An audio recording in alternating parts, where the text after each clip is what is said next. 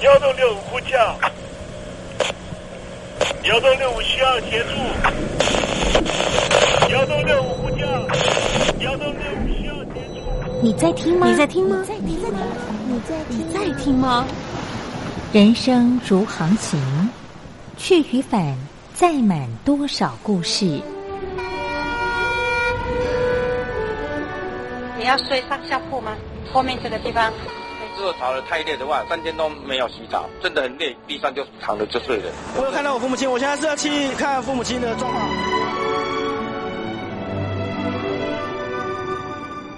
聆听故事湾，让每个故事找到属于自己的码头。我到了那儿以后，我们就往妈妈家去。我一到那边，就感觉我妈妈已经她能够活活下来容不容易，我知道。他没他没跟我讲，我也不敢问，好好苦。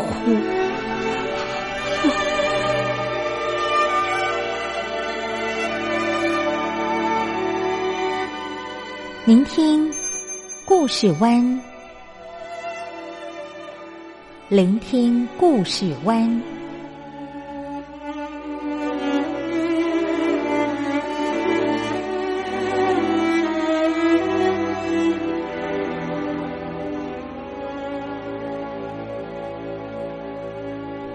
故事总有一个停泊的港湾。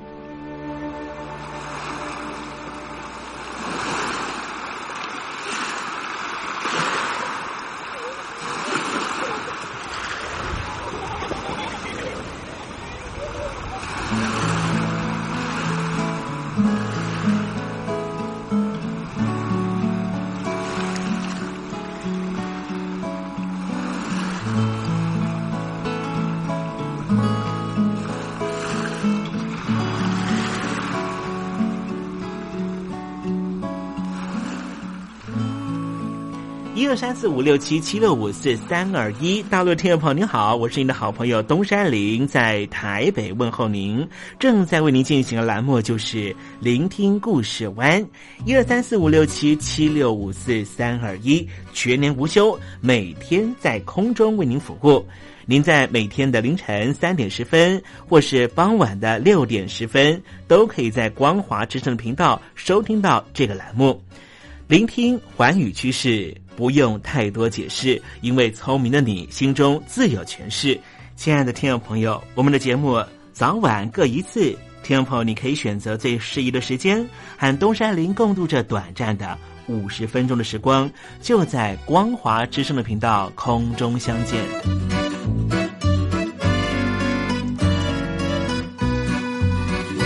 那么，听众朋友，收听、聆听故事湾东山林的节目，到底能够听到什么样的内容呢？尤其啊，我们环宇全世界，焦点放到神州大陆啊，光是整个中国大陆呢，就有将近九千家不同的大大小小的电台了。我们的节目到底有什么不一样的地方呢？嗯，让东山林自吹自擂一下吧啊。空中频道何其多，赵钱孙李挺能说。热点平地上直播，仔细听来差不多。直播室外领导多，你说他能怎么说？开场才说茶黑窝，碰上土狼不敢摸。主播低头翻翻稿，导播左右反复搓，想到孩子泪婆娑。好了好了，都别说，且听东山林怎么说。东山林不是红太狼，也不是那喜羊羊，亲亲海上一叶舟，才能自在自在说。客官呐、你拉把椅子随便坐，袒胸露背床上卧，怎么自在怎么做，就当这是自己家，自己家。睁大眼睛，show time！Hello，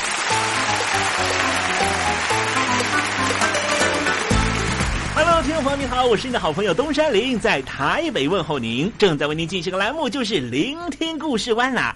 为什么节目的开场要这样的隆重呢？因为在凌晨三点钟的时候才进行我们的节目。听众朋友可能正在打瞌睡之中，或是呢在睡梦之中，所以呢要赶快把听众朋友呢让那瞌睡虫踢到九霄云外啦。听众朋友，今天的节目非常的精彩，千万不要错过喽。那么精彩的内容到底包含了什么呢？赶快让东山林为您报告。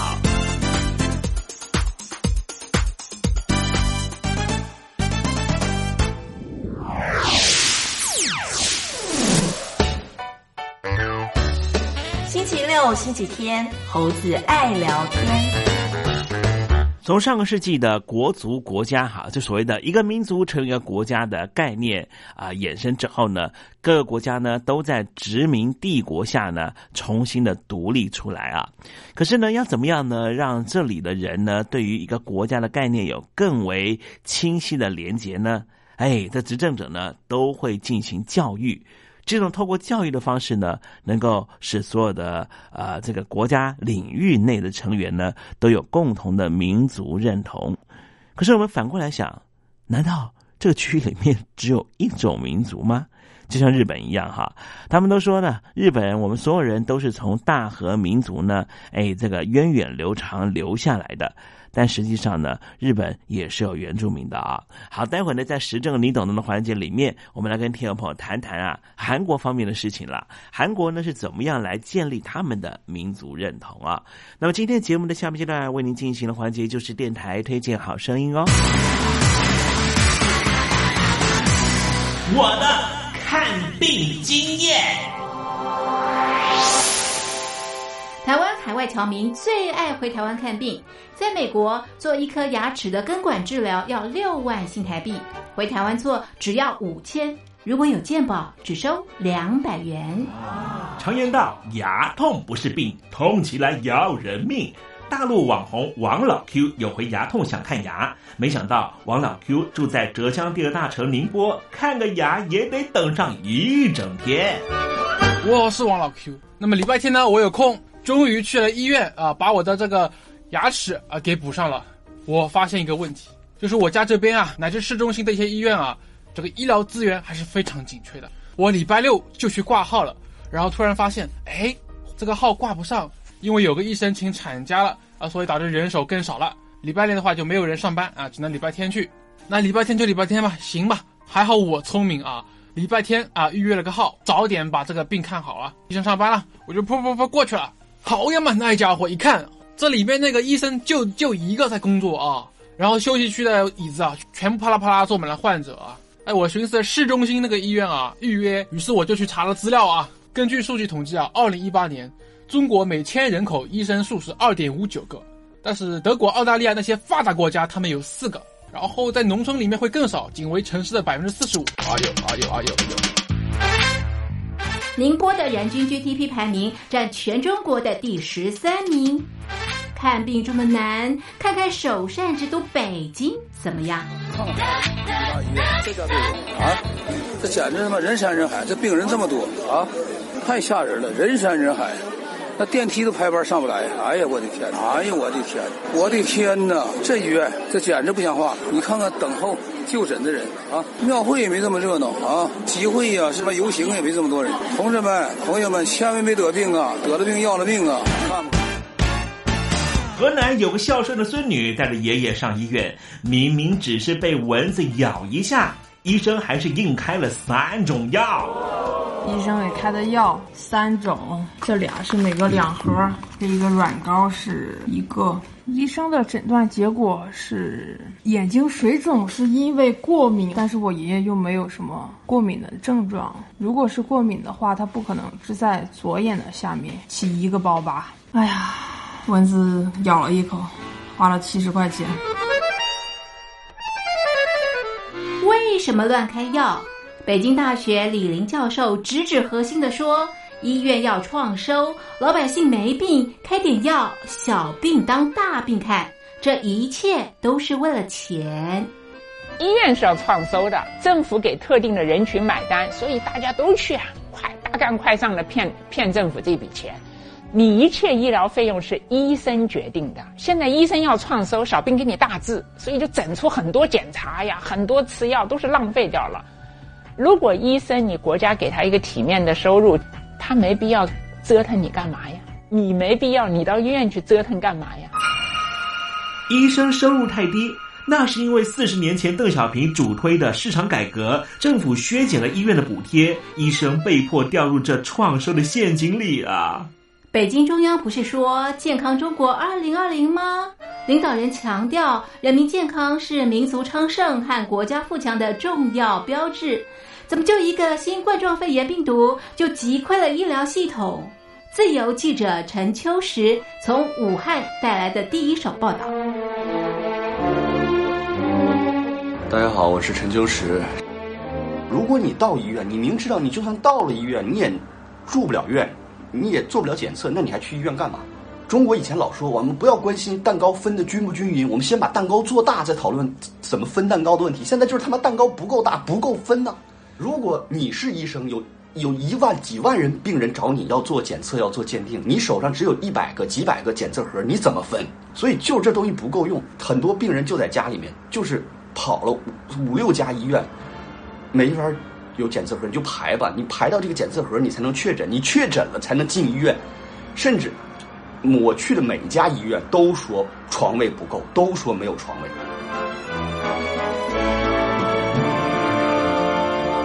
这一次我们暂时战胜了新冠状病毒，趁着下一场病毒还没有来之前，一起解决医疗问题吧。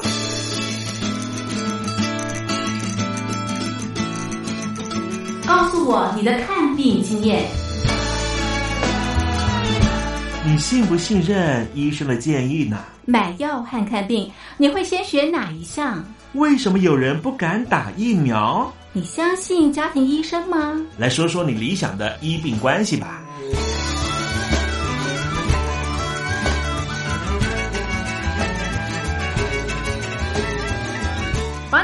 写下来，寄到台北邮政一千七百号信箱，或是寄到 lily 三二九小老鼠 ms 四五点 highnet 点 net。我们会抽出十份可以让你穿越屏障、吸取新知的知识接收器，让你充分感受到学海无涯、万分自由的喜悦。告诉我你的看病经验。现在，请。习近平同志讲话。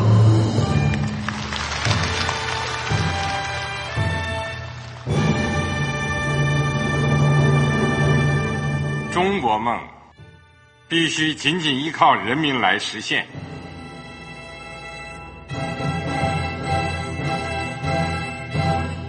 好国民得关心家事、国事、天下事。呃，谢谢发言人。我们注意到啊，现在那个外面有很多关于前中央政治局委员周永康的一些消息和报道。我不知道发言人对这个事情有没有什么可以呃透露、可以披露的。国家对于公示啊，不是什么东西都要公示的。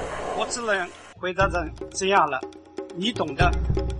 作为天津市来说，每年要偿还的这个公路建设的贷款量有多大？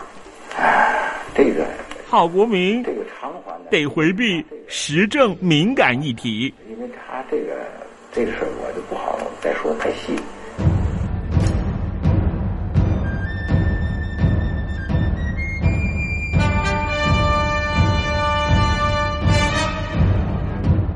我们要坚持人民当家作主，坚持人民主体地位。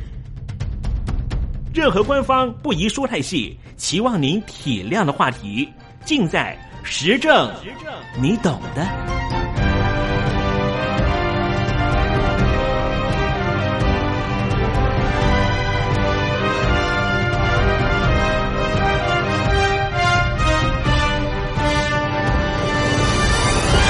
我只能回答这样了，你懂的。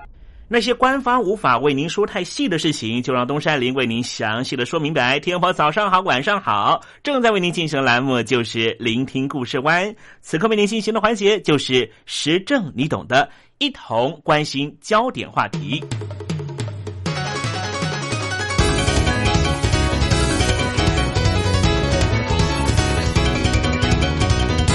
东山林啊，前一阵子认识了一个来台北当交换学生的南韩学生啊，他是我认识的第一个真正的南韩人啊，很温柔也很亲切，会讲一些中文。呃，他就跟我讲了很多呢跟南韩有关系的事情啊。其中呢，让我最惊讶的就是啊，他说啊，他非常喜欢汉字，因为呢，汉字是非常古老、很美的文字。呃，当他这样讲的时候啊，我感到与有荣焉，也觉得啊，自己的中华文化被认同，这种优越的感觉啊，真的非常的真实。可是，真是如此吗？他告诉我说啊，其实南韩人呢都在学习汉字，一直学到高中，只是因为没有强迫考试，所以大部分的学生呢学了就忘了。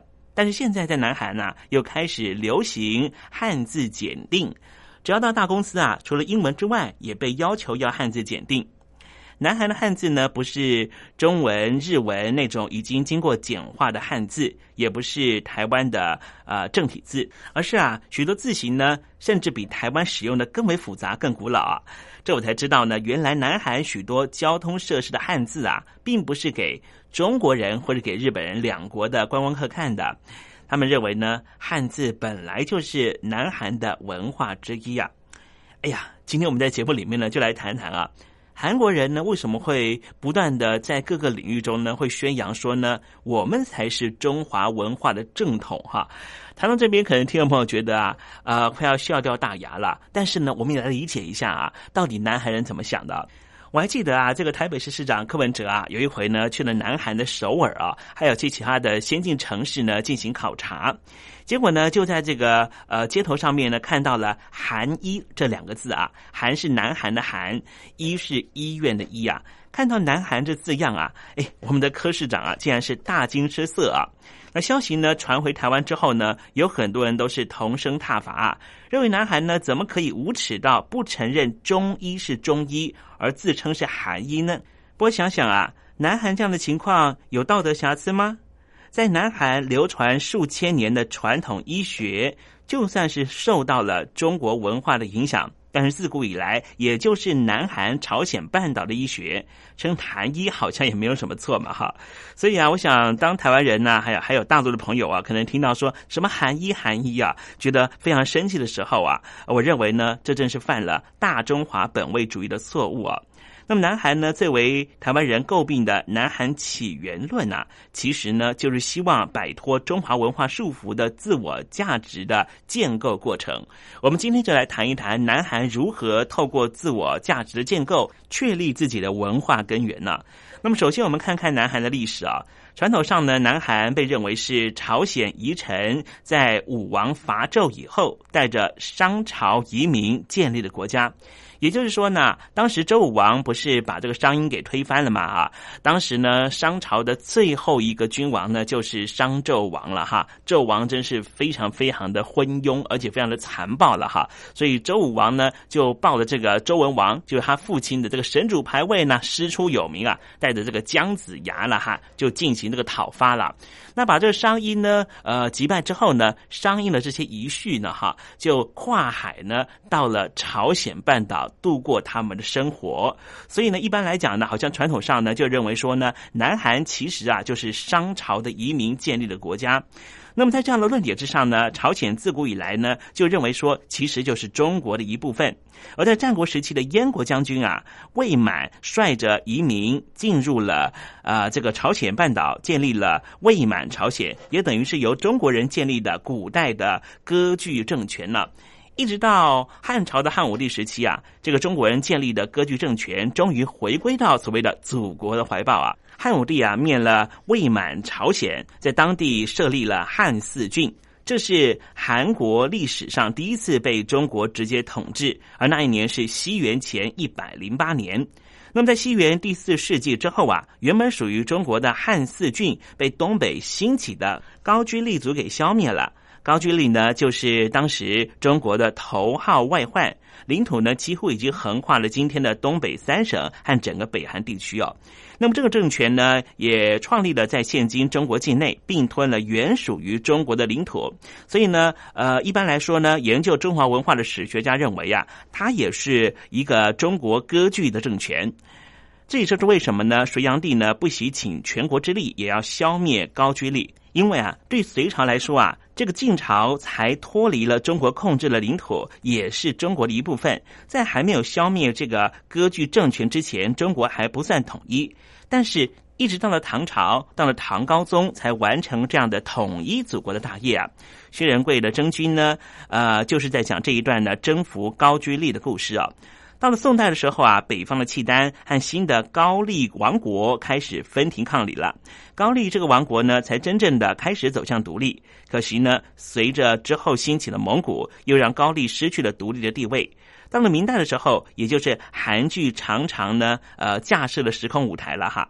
李氏朝鲜呢，也开始与中国展开更为复杂的爱恨情仇。朝鲜这个国号呢，其实呢是由朱元璋命名的。当时的李氏朝鲜的开国国王李成桂，透过了篡位取得了王位。为了建立啊他政权的合法性，当然就上书明朝礼部询问说，新的政权该用什么名字为名啦？那朱元璋呢就这样回复了，他说呢，东夷之号为朝鲜之称美，且其来远，可以本其名而组之。体天慕名，永昌后嗣。所以啊，这个新的朝鲜国也就和明朝的命运开始交缠起来啊。那么那时候的韩国呢，使用的是明朝的年号，知道在北京呢，还有一个真正的皇帝，没有国家的概念，用中国中心自称为东国。这样有一千多年历史的土地没有自己的文字，穿着明朝的服饰。今天的韩服啊，其实本质上呢，它就是明朝的服饰哦。他们书写着汉文，他们觉得自己就是中华文化的一份子，也是孔孟圣道的继承人。一直到第四代的世宗大王，看到人们明明使用不同的语言，却只能使用汉字，不能够完整表达自己的意思。就创造出属于朝鲜的训民正音，也就是今天的韩文，提供平民学习。然而这一项便民的良政却遭到士大夫强烈的反弹。他们说啊，自古九州之内，风土虽异，未有因方言而别为文字者。历代中国皆以我国有集子遗风、文物礼乐，比拟中华。今别作谚文，舍中国而自同于夷狄。岂非文明之大类哉？那么当时的朝鲜士大夫啊，没有民族国家的概念，他们的思维中的九州包含了朝鲜，也深深以继承箕子遗风、中华道统为荣。那么这样一个来自于上层结构的抵制，让韩文直到二十世纪才真正的在朝鲜全境普遍使用。那明朝时候的韩国啊，心中认同的是中华，自认自己是来自于中原的移民，和中原享有共同的文化。到了清代的时候啊，朝鲜人曾经朝思暮想的大明皇朝祖国啊，竟然就这样覆亡了。对于在朝鲜实录这个官方史书上自称“吾东方自及子以来教化大行，男有烈士之风，女有真正之俗”，史称小中华。怎么能够接受汉人中华王朝的灭亡？那个时候的朝鲜啊，他们的服饰呢，仍旧维持大明皇朝的服饰。虽然呢，已经臣服于北京的清朝，民间却仍旧使用崇祯的年号，甚至有到崇祯两百年的文书记录。民间仍旧私慕的是明朝，甚至称清帝为鲁王。这种只有在明政占领之下的台湾看到的故事啊，在朝鲜是真实上演的。这样一个自称小中华的国家，甚至认为自己在大明帝国灭亡之后才是真正的中国。在清代以后，李氏朝鲜许多朝鲜的士大夫都认为，所谓的中国已经在中原九州灭亡，只剩下朝鲜继承中华道统。那到底是怎么样的情况，让这样的温顺小老弟突然一夕之间认清自己不是什么中华道统的传统的继承者的真相呢？这就要讲到啊，谭军这号人物了。谭军是现代的朝鲜人民认为的开国始祖，时代大约与皇帝同年。按照今天的说法，谭军自古就建立了朝鲜自我的文化和民族。但是事实上，这个谭军啊，是一直到十三世纪才出现的，并没有被记载在《三国遗事》这一部古代的文献中。而这一本《三国遗事》其实就类似于中国的《搜神记》，讲的是许多民间的志怪历史传说。一直到十九世纪末期啊，朝鲜官方文书都自认是中国人箕子的后代。就连自豪的太极旗，其实也是朝鲜的使臣朴永孝和金玉君在一八八二年在和外国交涉的时候，因为需要国旗，临时向大清帝国请求使用清朝的黄龙旗，而被清朝拒绝。当时啊，在朝鲜的中国使节马建忠就画了一幅太极旗，一直沿用至今。好了，这样的一个认同中华的国家，又怎么样让谭军这样一个从神怪小说中的一篇变成了开国始祖呢？走向自我认同之路，这必须讲到啊，申彩浩这样一个现代的史学家，他在朝鲜啊被日本并吞之后，发现韩国人悲剧的命运啊，自古一直受到外来民族的统治，有数千年历史，却没有办法走出了自己的道路。他发现啊，要建立一个民族的认同感知，必须要从历史的论述开始改进。他首创以朝鲜民族自我的观点开始撰写自己的史书，摆脱以中国中心和传统儒家文化的束缚，让韩国人可以真正的做自己，不必再被约制。所以，这位史学家申彩浩呢，就开始呢用他的方式展开历史书写，用传说中的谭军代替了箕子的中华文化起源的神话，奠定了韩国人自我的价值认同。身为第一个韩国民族主义历史学家，他说：“没有历史就没有民族。”虽然在史学界中，申彩浩的著作有许多不符合传统记载的论述，但是就是从他开始，韩国人开始找到自己，了解到自己不再是中华文明的一份子，而是独立的朝鲜文化。申彩浩开始书写到现在呢，已经有八十多年了。他的著作呢开始发酵，韩国人也发起了一系列脱汉运动。最明显的就是啊，放弃汉字，在独立之后全面的使用本土的汉文。韩国这样的一个有两千多年历史的国家，开始有自觉自己是独立于中国的思维，其实也不过是晚近这一百多年。而今天的韩国，从汉朝的四个郡到东北亚可以和中日平起平坐的强国。曾经啊，他们也以为自己是中国人的后代。今天，他们找到了自我，建立了自信，以身为韩国人为傲，摆脱附庸于中华文化的羁绊。这个故事的发展呢，是不是显得呢非常的奇妙呢？当我们在想到一九四九年见证的中共政权，竟然可以说我们打赢了对日抗战，或者说这个政权对于抛弃封建制度有多大的贡献？听众朋友，你说这历史书写论述上的颠鸾倒凤、擦脂抹粉，是不是也和朝鲜这一百年的历史是非常的相近的？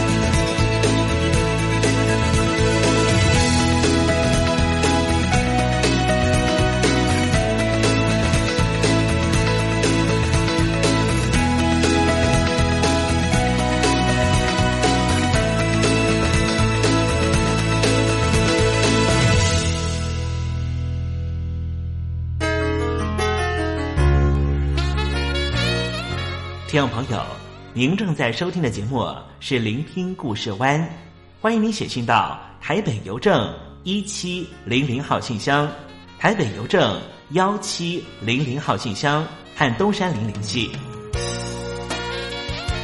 东山林就是东边的山里有只麒麟的东山林，东山林等候您的来信哦。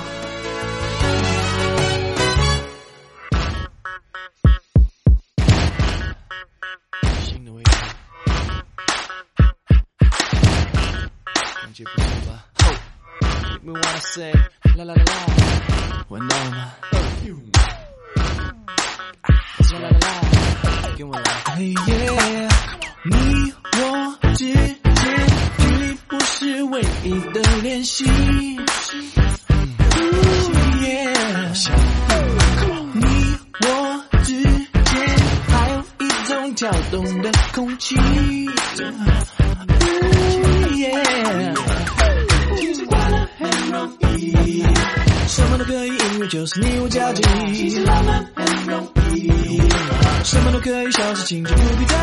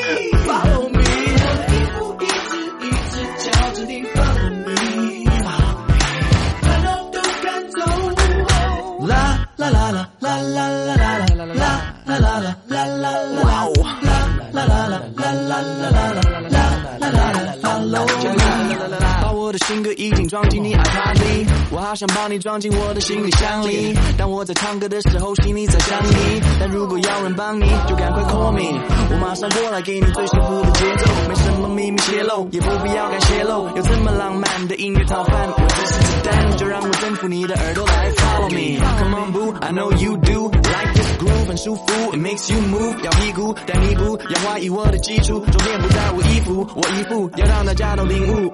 Cause I'm a leader，十几亿个听歌的声音腻了，你逼了我让自己的耳朵变细致，押韵跟密室有歧视，十年的历史，但我越来越有气势。Follow me，Follow me，我的天地，一直一直等着你。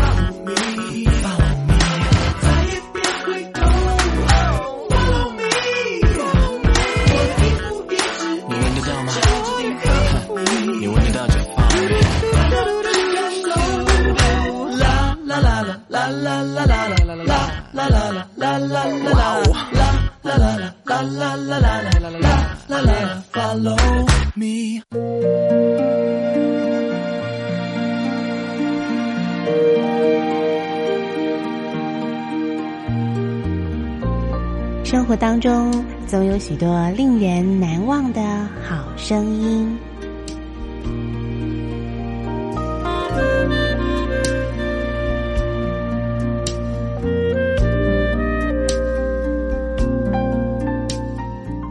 电台真心推荐只想给你最好听的好声音。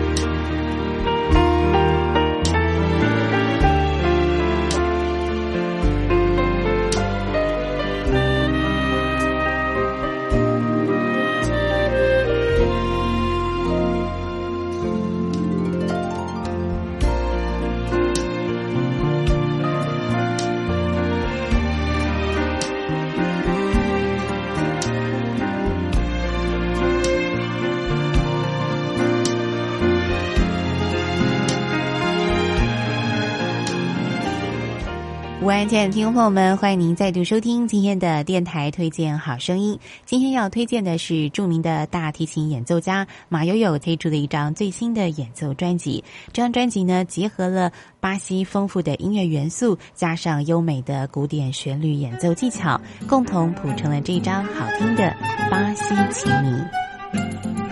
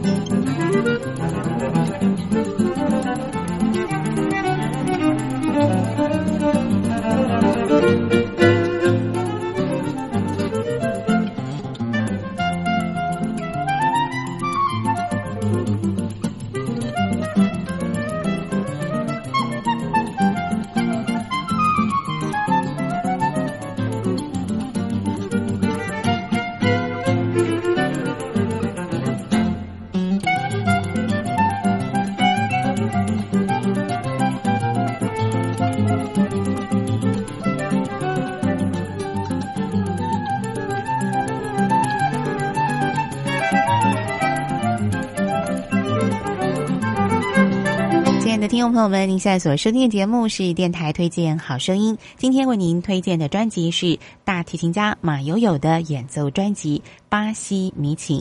刚才呢，请欣赏的是专辑当中的一首轻快的曲子，叫做《一与零》。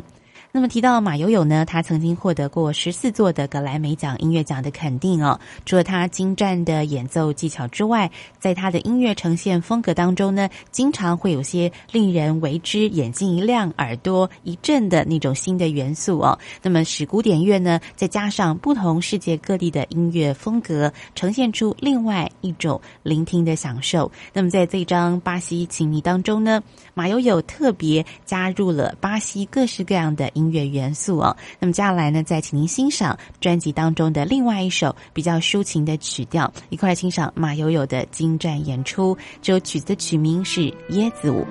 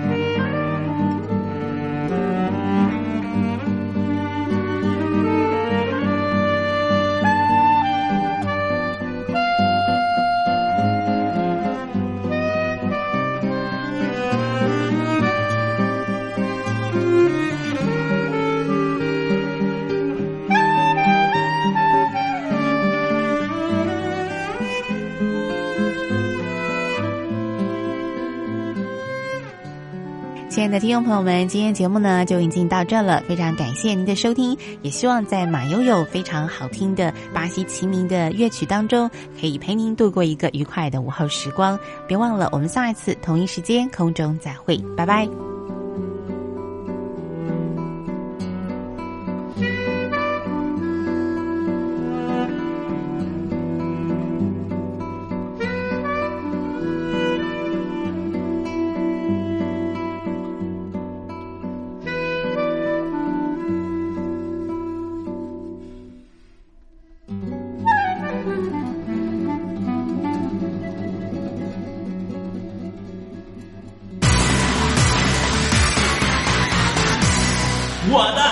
看病经验。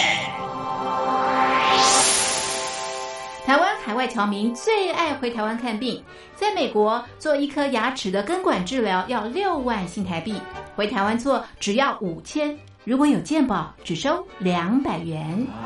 常言道，牙痛不是病，痛起来要人命。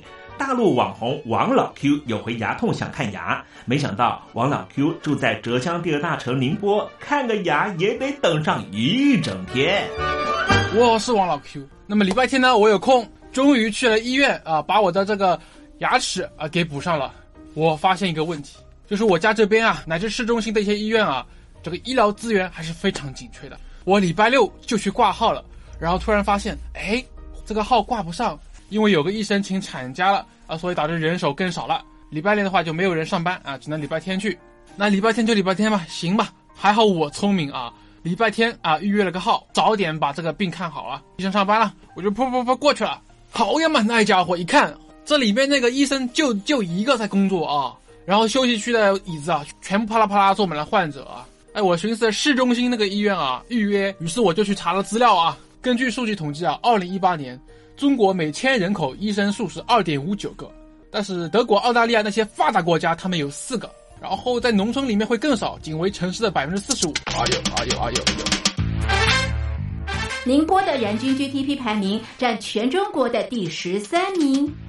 看病这么难，看看首善之都北京怎么样？大医院这家病啊，这简直他妈人山人海，这病人这么多啊，太吓人了，人山人海。那电梯都排班上不来，哎呀，我的天！哎呀，我的天！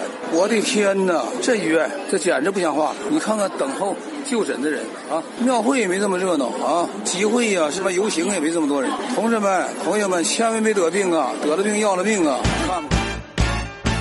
河南有个孝顺的孙女带着爷爷上医院，明明只是被蚊子咬一下，医生还是硬开了三种药。医生给开的药三种，这俩是每个两盒，这一个软膏是一个。医生的诊断结果是眼睛水肿是因为过敏，但是我爷爷又没有什么过敏的症状。如果是过敏的话，他不可能只在左眼的下面起一个包吧。哎呀，蚊子咬了一口，花了七十块钱。为什么乱开药？北京大学李林教授直指核心的说：“医院要创收，老百姓没病开点药，小病当大病看，这一切都是为了钱。医院是要创收的，政府给特定的人群买单，所以大家都去啊，快大干快上的骗骗政府这笔钱。你一切医疗费用是医生决定的，现在医生要创收，小病给你大治，所以就整出很多检查呀，很多吃药都是浪费掉了。”如果医生你国家给他一个体面的收入，他没必要折腾你干嘛呀？你没必要，你到医院去折腾干嘛呀？医生收入太低，那是因为四十年前邓小平主推的市场改革，政府削减了医院的补贴，医生被迫掉入这创收的陷阱里啊。北京中央不是说健康中国二零二零吗？领导人强调，人民健康是民族昌盛和国家富强的重要标志。怎么就一个新冠状肺炎病毒就击溃了医疗系统？自由记者陈秋实从武汉带来的第一手报道。大家好，我是陈秋实。如果你到医院，你明知道你就算到了医院，你也住不了院。你也做不了检测，那你还去医院干嘛？中国以前老说我们不要关心蛋糕分的均不均匀，我们先把蛋糕做大，再讨论怎么分蛋糕的问题。现在就是他妈蛋糕不够大，不够分呢。如果你是医生，有有一万几万人病人找你要做检测，要做鉴定，你手上只有一百个、几百个检测盒，你怎么分？所以就这东西不够用，很多病人就在家里面，就是跑了五五六家医院，没法有检测盒，你就排吧，你排到这个检测盒，你才能确诊，你确诊了才能进医院，甚至我去的每一家医院都说床位不够，都说没有床位。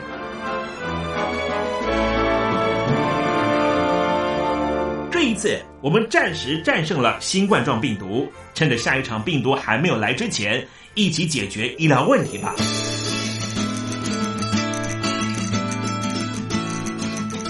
告诉我你的看病经验。你信不信任医生的建议呢？买药和看病，你会先选哪一项？为什么有人不敢打疫苗？你相信家庭医生吗？来说说你理想的医病关系吧。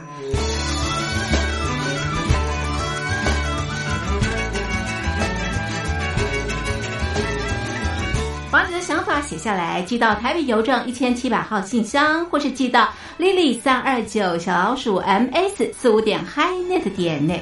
我们会抽出十份可以让你穿越屏障、吸取新知的知识接收器，让你充分感受到学海无涯、万分自由的喜悦。告诉我你的看病经验。好了，今天节目呢就进行到这了，非常感谢听众朋友收听今天的聆听故事湾，我是东山林，在台北问候您，跟听众朋友说再见喽，拜拜。